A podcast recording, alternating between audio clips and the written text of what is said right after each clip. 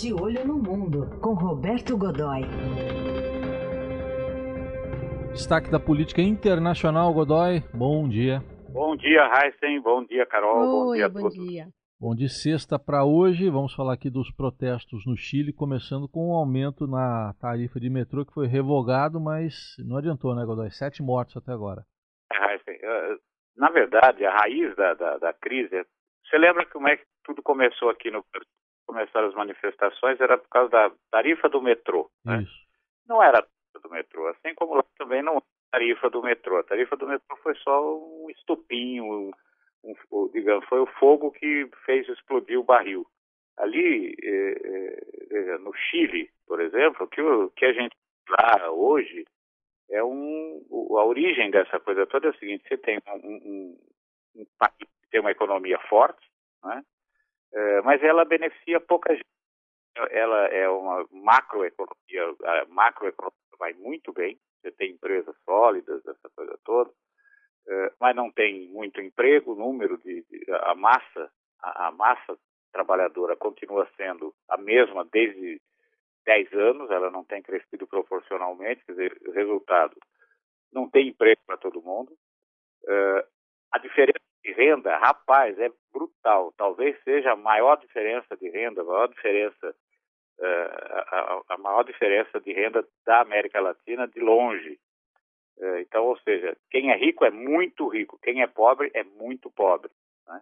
Tem dificuldades, falta de ali, se a gente pudesse mapear rapidamente, o que dá para perceber muito claramente é que você tem esse perfil da economia, tem o, o, o desemprego e um custo de vida alto, é, falta de perspectiva, imposto alto, é, olha, e ainda, além de tudo, o Estado é intrusivo em, em praticamente toda a vida, é, vida pessoal das pessoas mesmo, decide uma porção de, decide pelas pessoas uma porção de coisas por meio de leis e decretos, essa que vem se acumulando, e aí o que a gente tem? Universidades absolutamente enraivecidas com essa situação, insatisfeitas, e os sindicatos que já foram muito fortes e que desde o período da ditadura do Pinochet estavam sendo desidratados, que começam a botar, a se manifestar, a assumir algum tipo de liderança. O resultado disso é que a gente está vendo, né, velho? Coisa tremenda, né? E aí, né, como você mencionou, o estopim acaba entrando muitas outras demandas e aí fica difícil para se controlar, não tem ponto de corte, né? Não, veja só, Carol, além do que, é, não tem nenhuma. A oposição não tem face, não tem partido. Exato, não, não tem liderança, né? Não tem nada. Quer dizer, são, é, é veja, e a, a, insatisfação atinge proporções. É, em, em, você tem vieses muito muito diversos aí. Quer dizer, primeiro, é, o país está já com, em estado de emergência com toque de recolher já há vários dias. Resultado, ontem, declarado o toque de recolher em Santiago, ainda assim havia 10 mil pessoas numa manifestação depois da, das 8 da noite, depois do, depois do horário de recolher. É, é adequadamente, evidentemente, a polícia se manteve à distância, mas olha, hoje, hoje essa madrugada, na verdade, o, o, o ministro do interior, o André Chadwick, até apresentou um balanço e a coisa está séria. Quer dizer, pelo balanço dele, são sete mortos já nas manifestações, eh, embora haja agências de notícias informando que são oito, eh, 700 e tantos presos, 10.500 policiais e soldados nas ruas. Quer dizer, isso aí, gente, se você olhar a proporção da população é, é uma coisa extraordinária, né? E é, é, pelo menos 70 choques considerados graves pelo ministro, quer dizer, ou seja, choques em que houve sangue, pancadaria e tal, essa coisa. E o que eu acho que é mais terrível, acima de tudo, nesse momento, é a absoluta anarquia que está tá se instalando uh, nas cidades chilenas. Você tem aí essa coisa dos saques em supermercados, e aí lógico, você tem um processo de desabastecimento, está todo mundo assustado, enfim. Então você tem o saque ao supermercado. E, e, aí isso se estendeu também a lojas. 125 lojas foram saqueadas. Dizer, o que, que levaram das lojas?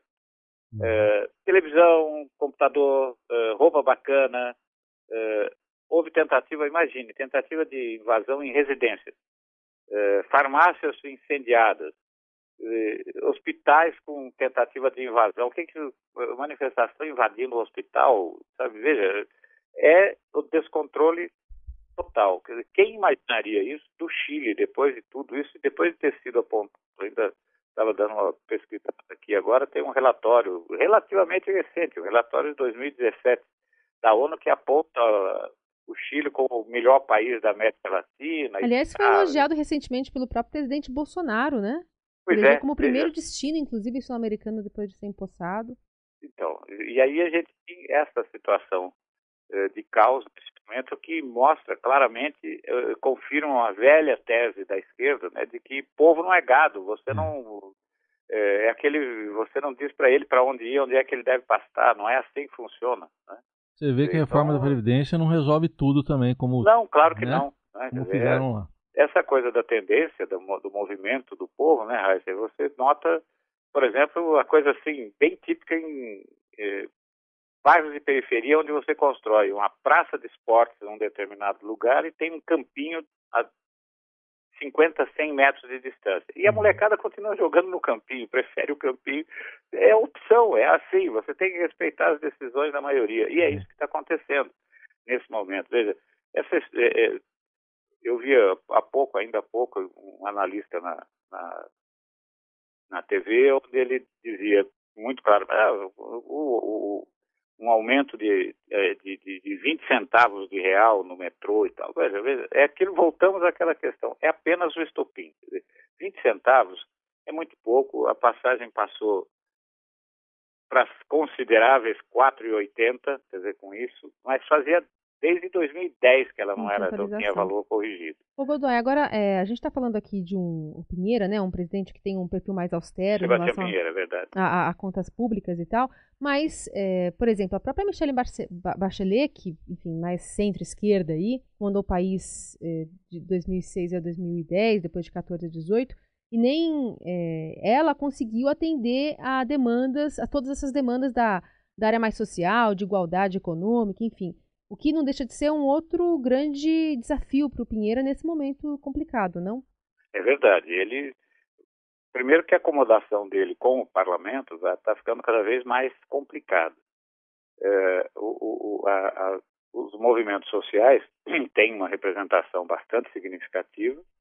É, esses segmentos sociais têm uma, têm uma representação bastante significativa. E uma coisa que é muito, muito perigosa ali é que, pela primeira vez, você tem é, as Forças Armadas que estão fechadas com o presidente, tem aquela questão constitucional, tem uma tradição de, de uma tradição conservadora, veja, uh, mesmo uh, que você usou bem o, o, o, a referência da Michelle Bachelet, ela que ela tornou as forças armadas mais populares. Em que sentido? Ela agilizou e facilitou a ascensão para a oficialidade de, de, um, de um extrato social de, de, menor poder aquisitivo, das faixas sociais de menor poder aquisitivo.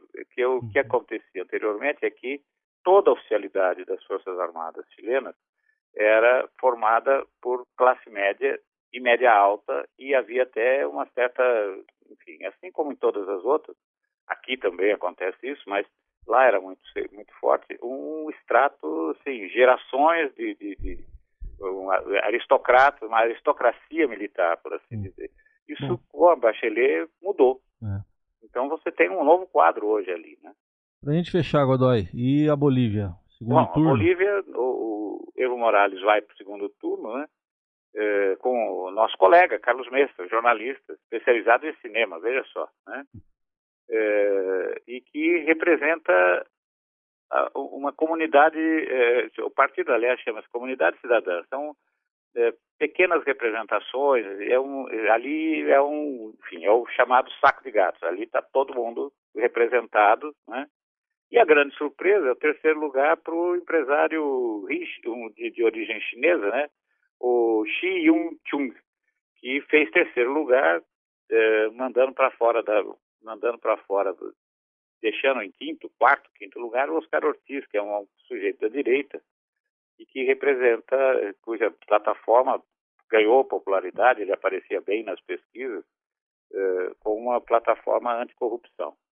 Ele, eh, o Evo está tentando, veja, para ele é uma grande surpresa.